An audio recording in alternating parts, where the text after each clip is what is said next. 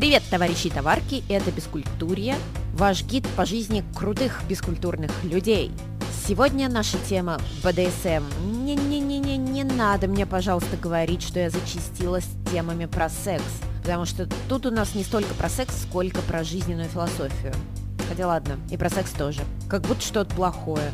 У меня в гостях ведущий телеграм-канала «Тематик без швабры», ссылка будет в описании подкаста, большой и прекрасный мужчина, который избрал себе роль нижнего или ботом или сабмиссива в БДСМ и долго и счастливо живет со своей госпожой. Товарищ не пожелал называть своего имени, зато рассказал, как найти свою госпожу, какие есть идиотские БДСМ-стереотипы, есть ли у БДСМщиков контракты, что такое сабспейс, про порку под обезболивающим, опасные тематические практики, хейт от феминисток и СМИ, ну и вообще про богатый на комбинации БДСМ мир. Что ж, поехали! Расскажи, пожалуйста, немножко о себе в контексте своих отношений, ну, в общем, в контексте нашей сегодняшней темы. Я уже, наверное, 8 лет или даже 9 нахожусь в отношениях с одним прекрасным человеком, с которым мы одновременно и являемся БДСМной парой и состоим, как-то у нас называется, в ванильных отношениях. И она моя госпожа. Так, а ванильные отношения, это у нас что значит?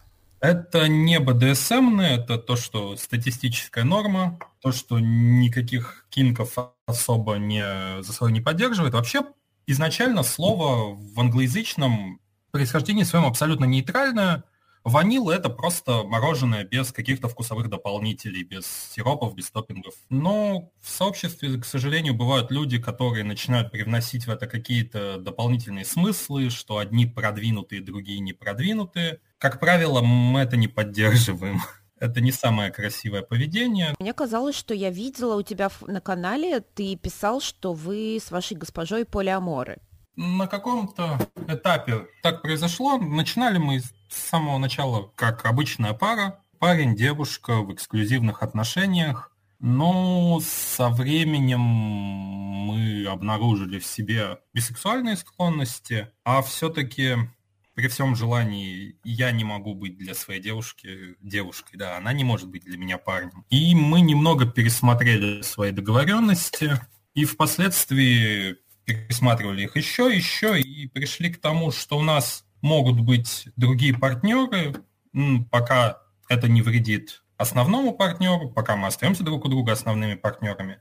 И БДСМная составляющая наших отношений все равно остается эксклюзивной, то есть у меня не может быть другой госпожи, у нее не может быть других БДСМных партнеров. Кстати, интересная тема насчет эксклюзивности в БДСМ отношениях. Э, насколько это важно, насколько это распространено, что вот, ну, допустим, полиаморные пары, бывает так, что они там где-то могут быть нижними, а с другим партнером верхними? Слушай, как только не бывает, это разнообразие бывает источником больших э, споров и срачей в сообществе, потому что есть буквально все схемы, которые можно себе представить и которые нельзя. А, кто-то допускает, что если, например, верхний каких-то практик не умеет и не может, то нижний может добирать их с другими верхними. Кто-то допускает, что одного верхнего может быть много нижних. Иногда допускают люди комбинации, что, скажем, в одной паре ты подчиняешься, а в другой паре ты верхний над другим человеком. Достаточно часто бывает, например, что девушка с мужчиной своим сабмиссив, а с другой девушкой доминирует. Но самое печальное это когда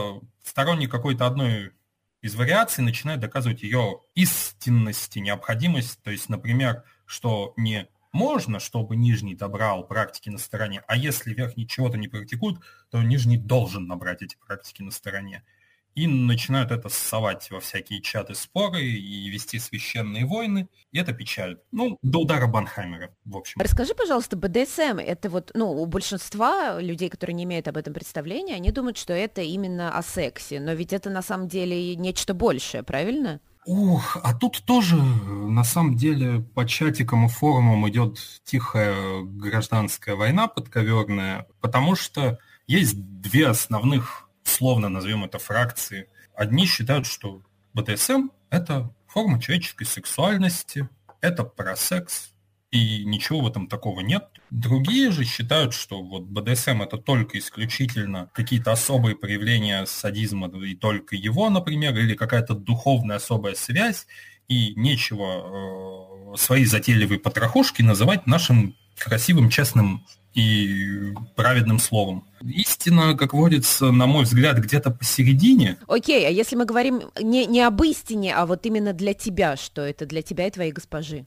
Да это все вместе. Это и духовная близость, и потребности, которые э, мы можем удовлетворить только друг в друге, потому что это, мягко говоря, нечастые запросы в наше время. И про секс в том числе, потому что ну, секс классно, замечательно. И там, не знаю, в веревках или после порки он не менее классный, чем без этого. Про какие-то символические моменты типа ошейника, и про ощущение нужности и принадлежности, которые испытывают оба участника процесса. То есть тут очень большой клубок, ты его не можешь так просто сказать, это про секс. Нет, это не про секс. Это про метафизику. Нет, это не про метафизику. Это вот про все в комплексе вместе. Вот лично мне все равно очень сложно представить, э, как именно БДСМ э, распространяется, ну, скажем так, за пределы спальни. А это очень забавно. Местами он очень похож на, вообще говоря, не БДСМные активности, в том плане, что, например, этикетный вечер какой-нибудь по многим аспектам будет сложно отличить от обычного человеческого этикета, там, кто за кем ходит, кто кому дверь открывает, одежду подает и так далее. А с другой стороны, за пределами спальни на самом деле и не часто люди это и выводят. Потому что у нас как есть какие-то вещи, которые именно практики, которые происходят в моменте, ну там, связать кого-то, выпороть, э, то, что вы говорите в постели. Есть элементы, которые связаны с отношениями, доминирования, подчинения. Они могут для постороннего наблюдателя вообще не отличаться от патриархальной семьи. Их может в принципе не быть. Потому что, например, э, сессия началась, там один встал на колени, на нем замкнули ошейник, там они чем-то весь вечер занимались, Сессия закончилась, встали, подняли руки, равноправные члены общества. А некоторые люди переходят в лайфстайл и там годами живут вот в этом неравноправном состоянии, добровольными выбранным. Мы сами зачастую локально или символически ограничиваем, что вот здесь именно БДСМная часть наших отношений, вот здесь на этой шее нет ошейника, это уже мы просто как ванильная пара идем там э, в клуб там или еще куда-то. А некоторые люди этого не разграничивают, некоторые люди всегда живут в БДСМном контексте. А ты сам как вообще, и ты, и твоя госпожа, как вы пришли к э, БДСМу? Ну, то есть, допустим, у тебя с чего это начиналось, откуда ты вообще об этом узнал, и когда начали встречаться, вы уже понимали, что вы готовы такое практиковать, или это как-то со временем пришло? Ну, на самом деле, мы с госпожой встретились уже достаточно поздно, это был примерно мой второй курс, наверное. И к тому времени уже все осознание и какие-то фантазии и прочее уже цвело буйным цветом.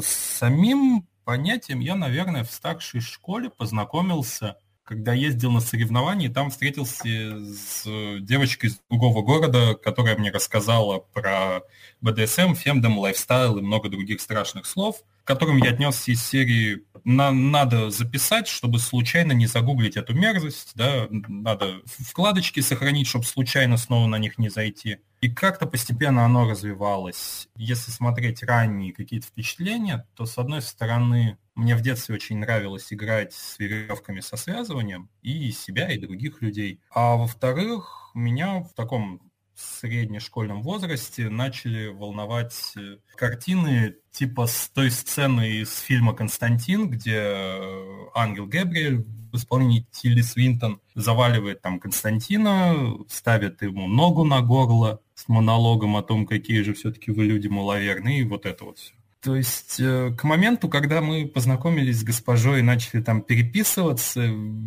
меня уже черт дернул сказать, что я, наверное, ищу девочку-садистку не младше 18, что называется. А, а оказалось, это как раз такая девочка.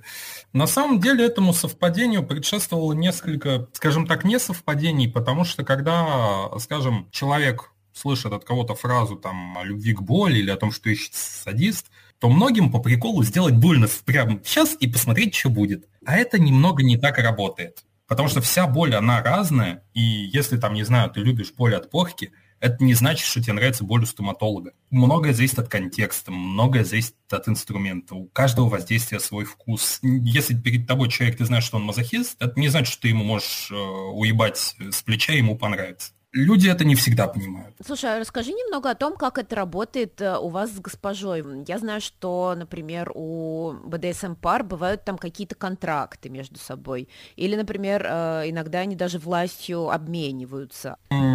Само слово эротический обмен властью, оно как бы и терминологически подразумевает ситуацию, что один человек становится нижним, другой верхним, потому что изначально по дефолту как бы все равны, и один человек на время немного передает частично власть над собой другому.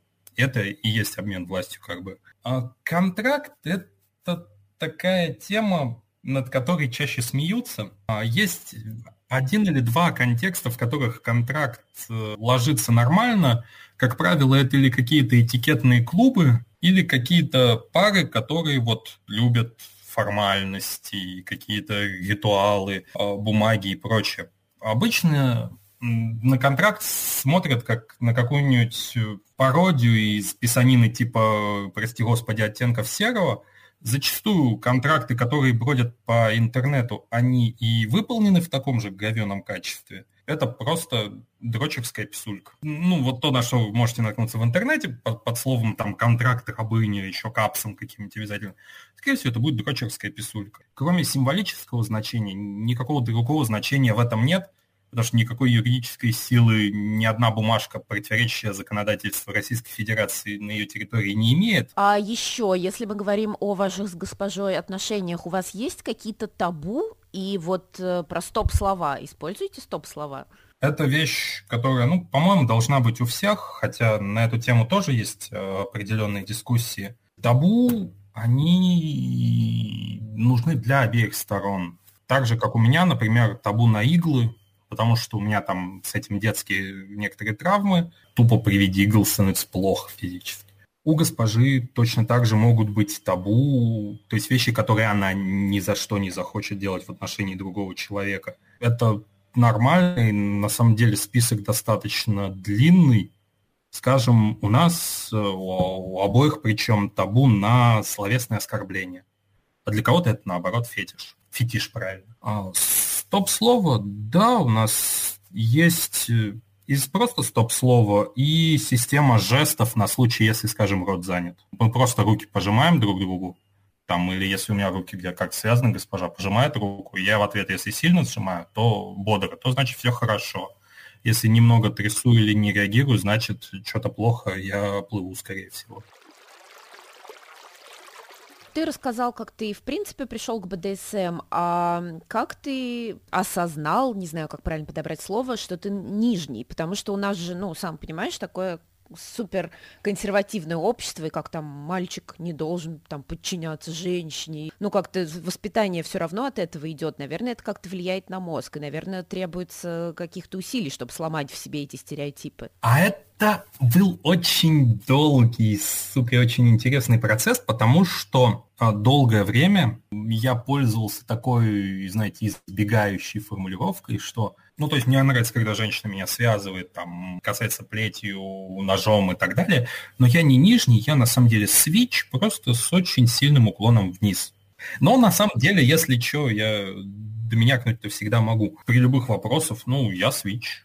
Нижний, кто сказал нижний. По сути, я окончательно пришел к тому, что проще говорить как есть, чем вот это вот наворачивать. Но, наверное, а, когда у меня мой канал завелся, и периодически попадались ситуации, когда там нам задают вопрос как паре свечей, а по сути мы скорее пара верхнего и нижнего, и мы не можем меняемо на вопрос ответить. То есть вы все-таки в итоге периодически вы меняетесь? То есть ты пробовал быть ну, верхним? периодически меняемся. Раньше так было чаще, сейчас реже, поскольку все-таки мне это не настолько сильно надо, сколько это было такое больше статусное. И боязнь потерять мужественность перед лицом близкого человека. Хотя вот как раз-таки с ее стороны никаких обвинений по этому поводу никогда не было. А ты можешь, кстати, вот сам со своей стороны привести какие-нибудь аргументы, почему это не знаю, не стыдно. Короче, почему это дурацкий стереотип, что нижнему мужику быть стыдно? Понятно, что он дурацкий, но как это объяснить людям? Очень много всего накручено, причем зачастую подтягивает соседние стереотипы. Там, например, если мужик нижний, значит, он обязательно латентный гей, просто он выбрал бабу со стропоном, чтобы под мужика не ложиться. Хотя далеко не все БДСМ-пары вообще когда-либо практиковали стропон. Это во-первых. А во-вторых, ну, такая себе альтернатива. Стропон от члена все равно отличается. Точно так же, как секс с женщиной, даже если она проникает в мужчину, он все равно гетеросексуальный, но до сих пор жива эта странная культура. Мог бы сказать, что она там какая-нибудь патриархальная или зоновская, но что удивительно, в этом а, какие-нибудь твиттерные радикальные феминистки сходятся с ауешниками, да, что проникновение – это постыдно для того, в кого проникают. Зэк какой-нибудь засиженный или, скорее, молодняк под него косящий скажет, что мужик тот, кто ебет, а тот, кого ебут, и не человек даже. Что вам какая-нибудь девочка с кипопером на аватарке напишет, что пенетрация есть акт доминирования мужчины над женщиной и глубоко мизогинное явление? То есть такие разные, но так вместе. Если ты подчиняешься, то значит ты или не мужик, или гей, или в задницу даешь. Хотя ты можешь э, при этом собрать все комбо, но это никак не связано между собой. И вот это вот все сползается, а тут еще мужик должен рулить, а ты не рулишь, как так? То есть в основном, я думаю, это именно что вот те самые пресловутые мужицкие стереотипы, Раз уж мы заговорили о стереотипах, еще вот э, частенько слышу, что нижние мужики это обязательно какие-нибудь типа большие боссы, у которых, там, у которых в жизни очень много власти, они, значит, устали от власти в обычной жизни, и поэтому решили вот стать нижними. При желании оратора этим можно, может быть объяснено что угодно. Если ты нижний и ты большой босс, то очевидно, что это взаимосвязано, тебе ты устал, ты мухожук, тебе хочется перекинуть ответственность. Если ты нижний и ты небольшой босс, то это значит, что ты мямли и тряпка, и все естественно. На каждую комбинацию твоей ванильной жизни, там, жизни цивильной за пределами БДСМ и твоего позиционирования найдется абсолютно логичное, абсолютно прямолинейное и, скорее всего, нихуя неправильное объяснение. Давай мы поговорим еще немного про терминологию. Вот э, расскажи, пожалуйста, что такое subspace? Я так понимаю, что это какое-то состояние, да, в которое ты входишь, э, короче, самый кайф. Измененное состояние сознания, в природе которого очень много спорят. Кто-то считает, что это из-за дыхания специфичного происходит, потому что, ну, в процессе сессии ты дышишь по-другому, и гормоны у тебя в кровь разные выбрасываются. Кто-то думает, что это из-за химии крови, кто-то, что из-за психологических состояний, но это полутрансовое, иногда и откровенно трансовое состояние, когда ты окончательно, наверное, утрачиваешь э, э, любые негативные ощущения, и ты просто как будто растворяешься в пространстве, сливаешься с ним. Ну, блин, как описать катарсис? это даже с оргазмом не сравнить, потому что это другое, это очень длительное, умиротворяющее, очищающее состояние, на мой взгляд. Спроси 100 человек, тебе 100 человек дадут разные описания. Но это чисто БДСМ понятие. Вот я читала где-то, что нужно там сначала перетерпеть какую-то там боль и страдания, чтобы войти в сабспейс, или оно не только с БДСМом связано? Оно связано только с БДСМом, но оно не связано с тем, что надо что-то перетерпеть. Изначально мы предполагаем, что в БДСМ входит человек, который, ну, например, получает сексуальное удовлетворение от боли. Или любит, когда его обездвиживают. Любит сенсорную депривацию, допустим. Предполагается, что человек, который в это входит, не перетерпливает это, он не пересиливает себя, он именно что получает удовольствие уже в процессе. А Subspace это как бы кульминация этого. То есть если ты приходишь, чтобы перетерпеть, или как там некоторые люди там выходят на порку, обмазавшись обезболивающим, обезболивающим, закинувшись там китаролом, то возникает просто, что ты тут делаешь.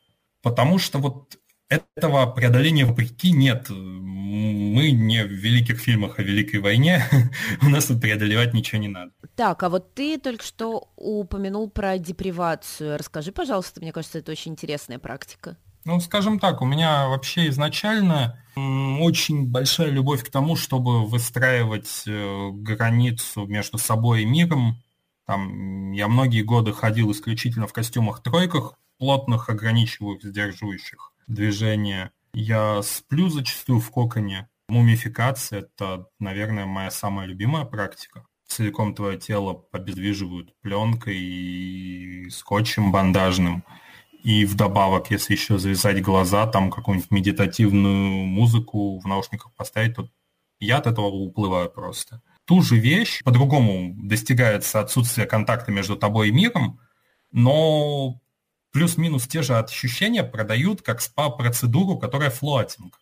Когда человек вот плавает в этой солевом растворе, в закрытой капсуле, тоже ничего не видит, ничего не слышит, ничего не обсуждает, и ты проваливаешься в себя и в свою голову, по сути, мир вокруг для тебя исчезает практически. Другой вопрос, что ты там нароешь в своей голове, я в основном тишину и покой Раз уж мы начали говорить о всяких таких... Давай вот я тебя попрошу, например, рассказать о каких-нибудь таких техниках и практиках, которые тебе кажутся стрёмными, а какие крутыми. Мне отвратительно не подходят все вещи, связанные с иглами, а есть люди, которые обожают плейпирсинг, э, которые там рисуют иголками и лентами на телах друг друга, и это завораживающе красиво и очень фетишно, но для них. Там есть люди, которым нравится золотой дождь, да, как высшая форма принятия своего партнера в любых его проявлениях – подавляющее большинство людей никогда не станет это практиковать, и я никогда не стану это практиковать. Я люблю мумификацию, а у какого-то человека мумификация будет в табу, потому что клаустрофобия, например. Так, ну окей, а какие тебе кажутся еще любопытными? Вот мне кажется, я читала у тебя на канале что-то про груминг. У меня лично просто очень чувствительная кожа головы и длинный рокерский хайер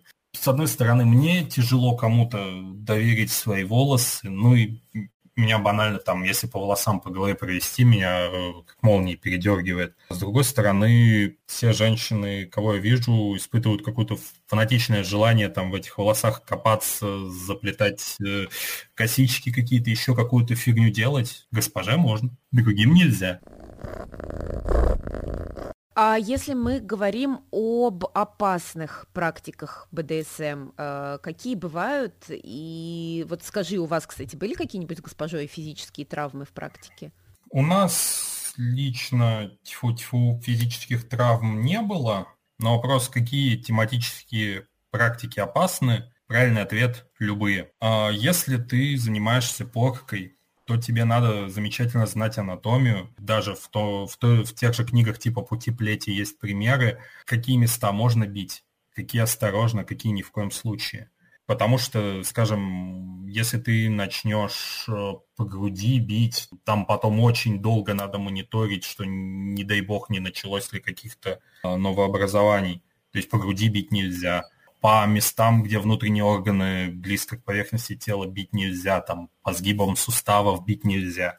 Если ты связываешь человека, то у тебя опять же огромное количество схем, где веревка может ложиться, где она ни в коем случае не должна ложиться. Если ты найфплеем занимаешься, это и за стили, стерильность, ответственность твоя, и опять же за то, где ты проводишь ножом. Любая практика потенциально опасна, это не так, что хе-хей, клево, давайте практиковать, хе-хей, клево, давайте матчасть сначала немножко подтянем. Для всего более-менее сложного надо как минимум знать анатомию, так запугался. Какие вообще какие-то базовые техники и безопасности, и физиологической безопасности, и уважения существуют в БДСМ? Вот есть какие-то прям такие правила, которых надо придерживаться? И вот, кстати, да, интересная тема, ты тоже, по-моему, на канале ее у себя поднимал. Много ли из людей, которые практикуют БДСМ, э, имеют практики оказания первой помощи? Насколько это важно? Это важно, и меня на самом деле скорее порадовали результаты опроса, потому что большинство все-таки имеет ну, хотя бы теоретические познания, зачастую и практически. Сложный вопрос, что именно нужно знать, потому что нужно знать человеческую анатомию. Нужно знать поведение того конкретного девайса, с которым ты работаешь. Потому что, скажем, динамика ударов плетью и стеком, допустим, она совершенно разная. Э, нужно отслеживать состояние своего партнера постоянно Тут еще на верхнем повышенная ответственность в том, что хотя у нижнего есть стоп-слово, Если нижний начинает проваливаться в subspace, например, он в определенной мере теряет критическое восприятие мира. И тут на верхнего ложится повышенная ответственность, чтобы не сделать лишнего, когда нижний не в том состоянии, чтобы остановить. Тут очень много именно про самоконтроль, про контроль ситуации. Знаешь, это я скажу про любое сколь-нибудь опасное хобби. То есть, если ты с альпинистами идешь в горы, тебе там надо учить, там, как вязать узлы, куда вбивать клинья, как, как себя вести в горах, как себя вести в группе и так далее. То есть любой источник повышенной опасности возлагает на тебя обязанность знать себя. Давай мы поговорим немного про БДСМ-сообщество. Вот ты в начале нашего выпуска уже говорил, что у вас там какие-то постоянно споры, даже ты сказал, по-моему, упомянул слово «войны». Что вообще с сообществом БДСМщиков в России? Что там, оно у нас такое токсичное? А у нас в России есть какое-то нетоксичное сообщество. БДСМ-сообщество – это красивый термин, чтобы сказать «все БДСМщики». Потому что как такового именно сообщества Пожалуй, и нет. Есть куча разных тусовочек, которые более-менее понимают, что такое БДСМ, более-менее согласны там с теми же правилами безопасности, с концепциями безопасности. Ребята, которые кучкуются вокруг одного тематика, ребятам, с ребятами, которые кучкуются вокруг другого тематика, зачастую в одном поле срать рядом не сядут. Вот сейчас мы проводили, скажем, исследования о стигматизации представителей БДСМ-сообщества. Скажем, ряд каналов в том же Телеграме нас поддержало, нас репостнуло, ряд каналов начали выдавать вещи типа ну, ну долбоебы, но все правильно делают, и мы должны быть такими отвергнутыми, особенными как вампиры, блядь, в сумерках. Хорошо, когда хотя бы в рамках э, одного чатика или форума более-менее равномерно нормальное отношение к взглядам друг друга. С учетом того, что сама эта движуха изначально вообще не наша, и с российским сообществом связана через кривые переводы, то тут открывается огромное пространство для трактовок и взаимонедопониманий, вплоть до того, что принцип безопасность, добровольность, разумность, а на самом деле это очень кривой и вольный перевод э, английского первоисточника. Правда, что существуют какие-то знаки там или системы знаков или там какие-то штуковины в одежде, которые позволяют э, людям, БДСМщикам друг друга вот так вот на улице просто узнать, типа, о, свой, я знаю, что такие э, знаки были у американских гей-БДСМщиков где-то в 60-е и 80-е, а вот чтобы у нас, ну, ну вот это вот Хэнки Коутс, все эти платки, э, кто хочет, чтобы он, кто хочет, чтобы его, с какой стороны, в правом или в левом кармане, вот это вот все. Но чтобы где-то прижились попытки ввести что-то такое же у нас, я не слышал. Есть какие-то символы типа Трискеля, да, но кулончик с трискеля может налепить кто угодно. Иногда я слышал какие-то абсолютно дикие вещи, типа вот если чувак носит часы на, на правой, да, то это потому что чувак нижний.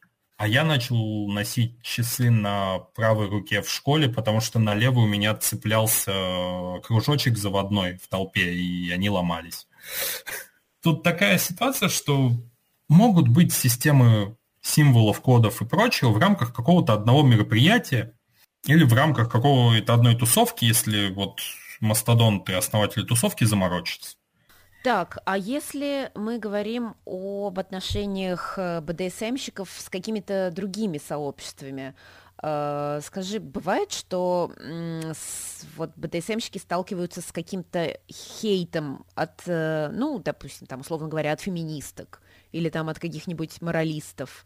Это вы, что называется, удачно зашли, потому что у меня же как раз на канале вот это вот о стигматизации сообщества исследования. И если смотреть, кто входит в топ-5, того, что чаще, люди, чаще всего люди называют, это верующих и религиозных деятелей, хотя лично я не сталкивался с давлением со стороны верующих. Второе место, это вариант затрудняюсь ответить, а дальше по классике консерваторы, традиционалисты, которые вот как раз-таки за жесткую мужскую руку и э, патриархальный порядок, и старшее поколение.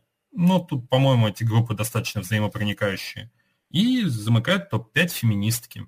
Хейт со стороны феминисток я наблюдал очень часто, зачастую такой абсолютно ядерный, потому что, ну, ну согласитесь, что это вот смак, когда ты пишешь исследование о том, как относятся к БДСМ-сообществу, а те пишут, БДСМ – это апогей патриархальных установок, а ты очередной ублюдок, обвиняющий женщин в преступлениях мужла. Женское БДСМ-доминирование – что иное, как обесценивание, высмеивание и сексуализация женской злости и ярости, обслуживание мерзотных мужских фетишей. Ты только в очередной раз доказал, какая же гнойная параша этот ваш БДСМ. И это в феминистическом сообществе, и сообщество радостно это поддерживает, и часто очень пишут, что всякие гомофобы и ханжи не любят БДСМ-сообщество. Но тут, опять же, если женщина верхняя, то она не женщина или не верхняя, или она какая-нибудь скрытая лесбиянка. Если мужчина нижний, то он латентный гей, естественно. Очень СМИ нас в последнее время стало, наоборот, любить, что называется. Такое чувство, что скоро каждый человек, который там по пьяни что-то сделал с женой или мужем, в новостях будет называться БДСМщик. После того, как чуваку условный срок прилетел за убийство, как он утверждал в состоянии сессии, хотя я бы сказал, что это в состоянии алкогольного опьянения, ни в коем случае нельзя тимачить по, по синей лавке. Вот одного человека ну, считайте, оправдали условный срок по сравнению с российской тюрьмой, это практически оправдание. И я очень боюсь, что сейчас люди любое насилие семейное начнут сваливать на БДСМ, чтобы срыгнуть от реальных сроков. И СМИ это радостно понесут, потому что вот один случай произошел, там написали, что БДСМщик убил, проигнорировав, что это какая-то пьяная хуйня. Сейчас недавно случилось Второе такое же ЧП, как пьяный человек убил жену, потом заявил, что это был БДСМ, он не хотел. Так, окей, а вот, кстати, насчет алкоголя. Это прям э, табу-табу, то есть даже, ну, говорят же, что алкоголь, там, ну, немножко алкоголя позволит расслабиться. У меня, по меркам нашего сообщества, предельно либеральное отношение к алкоголю. Я считаю, что бокал, ну, край два вина можно. И то при условии, что бокал два вина, если вы ничего серьезного не планируете, да, большинство сообщества относится к любым практикам в состоянии даже мизерного опьянения крайне негативно, потому что это влияет на твою скорость реакции, это влияет на точность твоих движений. И если ты готовишься на что-то серьезное, то никакого алкоголя это недопустимо. Это как сесть за руль пьяным или на охоту пьяным пойти. Хуй знает, в кого ты там выстрелишь с пьяных глаз. Если планируется лайтовая бархатная сессия, которая там больше на антураж, на пожизм какой-нибудь, на прислуживание за столом, что-нибудь такое, бокальчик вина можно. Если вы планируете там вязаться, бороться, не дай бог ножи какие-то доставать, еще что-то, упаси боже, какой алкоголь. Самый большой скандал последних наверное, нескольких месяцев было, это когда выяснилось, что известный бандажист э, выступал под веществами.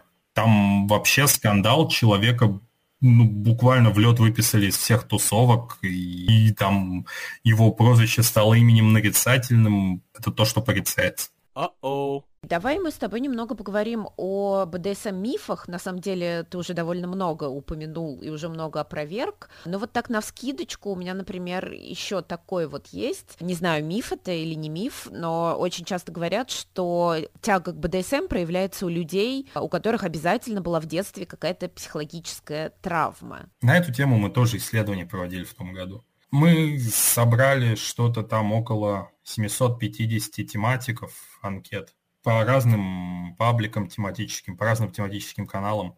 И потом мы договорились со знакомыми там в психологических пабликах и пабликах про отношения, собрали примерно такую же выборку просто обычных людей ванильных. То есть у меня нет никаких э, возможностей сказать, что детские травмы точно не влияют на э, выбор БДСМ, но нет никаких доказательств того, что они влияют. Потому что ты не можешь доказать несуществование чего-то, но это вещь как чайник Рассела, да? Кто знает, может быть, где-то там живет твое доказательство, просто оно тебе не попалось на глаза. Но ты можешь доказать, что нет явных свидетельств наличия. И вот явных свидетельств наличия связи между БДСМ и детскими травмами мы не нашли.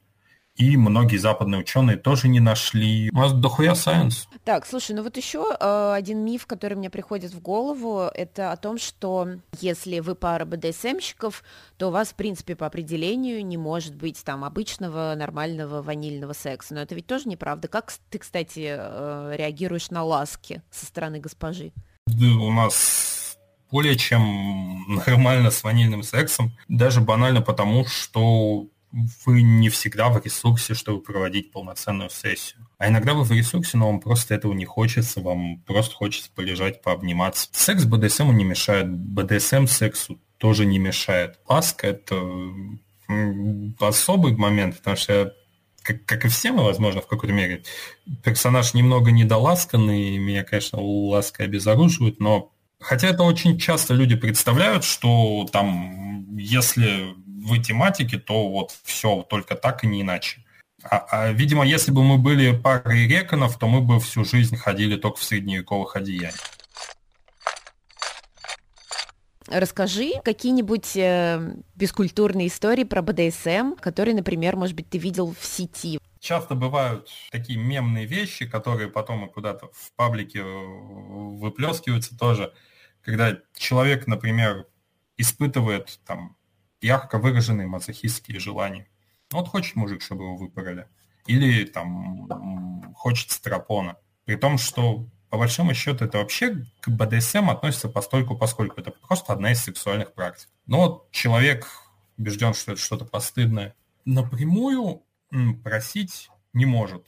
И тут есть э, два варианта, на самом деле, которые часто встречаются и которые очень не любят. Один – это то, что называют хитрожопый мазохист.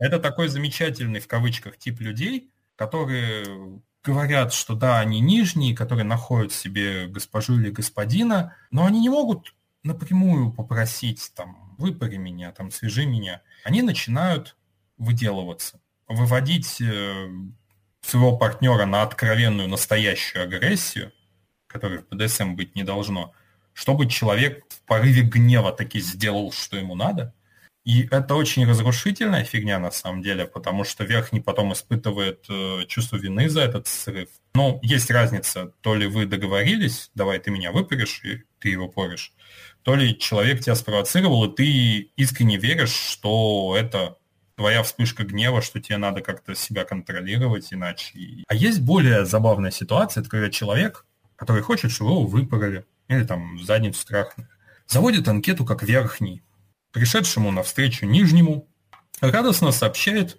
свой приказ. Возьми эту штуку и сделай то-то. Сказать, что Нижний в такой ситуации офигевает, это ничего не сказать, потому что, ну, во-первых, мало кто способен так нифига начать бить человека или там трахать, когда ты пришел вообще-то подчиняться, да? Вот такие дяди, зачастую это мужчины из-за того, что, да, постыдные желания неправильные, о господи, они становятся мемами, там, обрастают какими-то звучными именами, типа отец Старопоний. Это был такой персонаж, который вообще был то ли священник, э, то ли жутко верующий человек, и всем трахал мозг о том, как правильно, а потом выяснять пикантные подробности. Вообще это очень частая черта людей, которые рассказывают другим, как правильно и скрепно, что э, где-то там под слоем моралистских умствований находится какое-нибудь постыдное и подавляемое желание. Как говорится, друг спрашивает, если тебе хочется попрактиковать БДСМ, но у тебя супер консервативный партнер, и ты не уверен, что он на это хорошо отреагирует. Как э, к этому подойти вообще? Как-то можно подвести к этому, или, или это бесполезно, и лучше искать другого партнера? Это одна из вещей, у которых э, чаще всего раздается гневный зубовный скрежет у любых BDSM-блогеров, секс-блогеров. Это вещи из серии а как мне сделать свою девушку госпожой, или там, а как мне склонить там, свою девушку стать нижней, как мягко ввести ваниль в БДСМ. Ответ один, что можно как-то аккуратно, осторожно предложить, подбросить какое-нибудь порно и так далее, посмотреть, будет ли реакция, и если ожидаемой реакции не будет, то не лезть, то лучше или искать э, какого-то партнера, который разделит это ваше увлечение, или попробовать self, например, потому что есть тот же self-бандаж, например. Практики, когда человек сам себя связывает, там есть свои особые требования к безопасности, там есть много своих технических особенностей, но вот есть такое семейство практик. Либо пытаться как-то искать другого партнера, ну, либо сублимировать во что-то другое, там, в творчество, еще в что-нибудь. Если человек вот реально ванильный, реально консервативный, реально ничего этого не хочет, то сделать не тематика тематиком вы не сделаете. Или поломаете через колено, но в итоге ни ему, ни вам счастья не даст, что называется. То есть э, это грустная вещь, но никак, скорее всего. Нет, ну почему же грустная? Кто-то любит занудный, консервативный ванильный секс. Это, ну, тоже, как говорится, друг такой секс любит. Это я про друга говорю. Так, дорогие товарищи товарки, под конец выпуска моя любимая рубрика «Ответы на отзывы о бескультуре». Итак, Сначала мне говорили, что мой подкаст отстой, потому что он феминистский. А вот после предыдущего выпуска поступили жалобы на сексизм моего прекрасного героя Бармана. Ну, ребятушки, ну come on, люди разные. Давайте, раз уж мы с вами такие современные, нормальные чуваки, примем все-таки плюрализм мнений без необходимости самим вставать на чью-либо сторону. Ну, мы же с вами тут собрались не для того, чтобы нести доброе и вечное, потому что доброе и вечное, в общем, для каждого свое. Чтобы нормально посидеть, пивка выпить, послушать крутых чуваков, при этом совершенно разных, с разным мнением, разным отношением к миру. Ладно, минутка нравоучения от бескультурья закончена, теперь минутка призывов. Пожалуйста, ставьте лайки, пишите комментарии. Для меня это очень-очень важно. Обратная связь – это все, чего я от вас жажду. В iTunes, Google Podcast, Spotify, Яндекс Музыки, ВКонтакте, Castbox, где вам удобнее. Если есть какие-то вопросы, пишите на почту подкаст cultureless.gmail.com. Хотите прийти в качестве героя, тоже, конечно, пишите. Подписывайтесь на инстаграм подкаст Cultureless. Ну и будьте умничками. Бескультурье вернется через недельку-другую. Всем пока!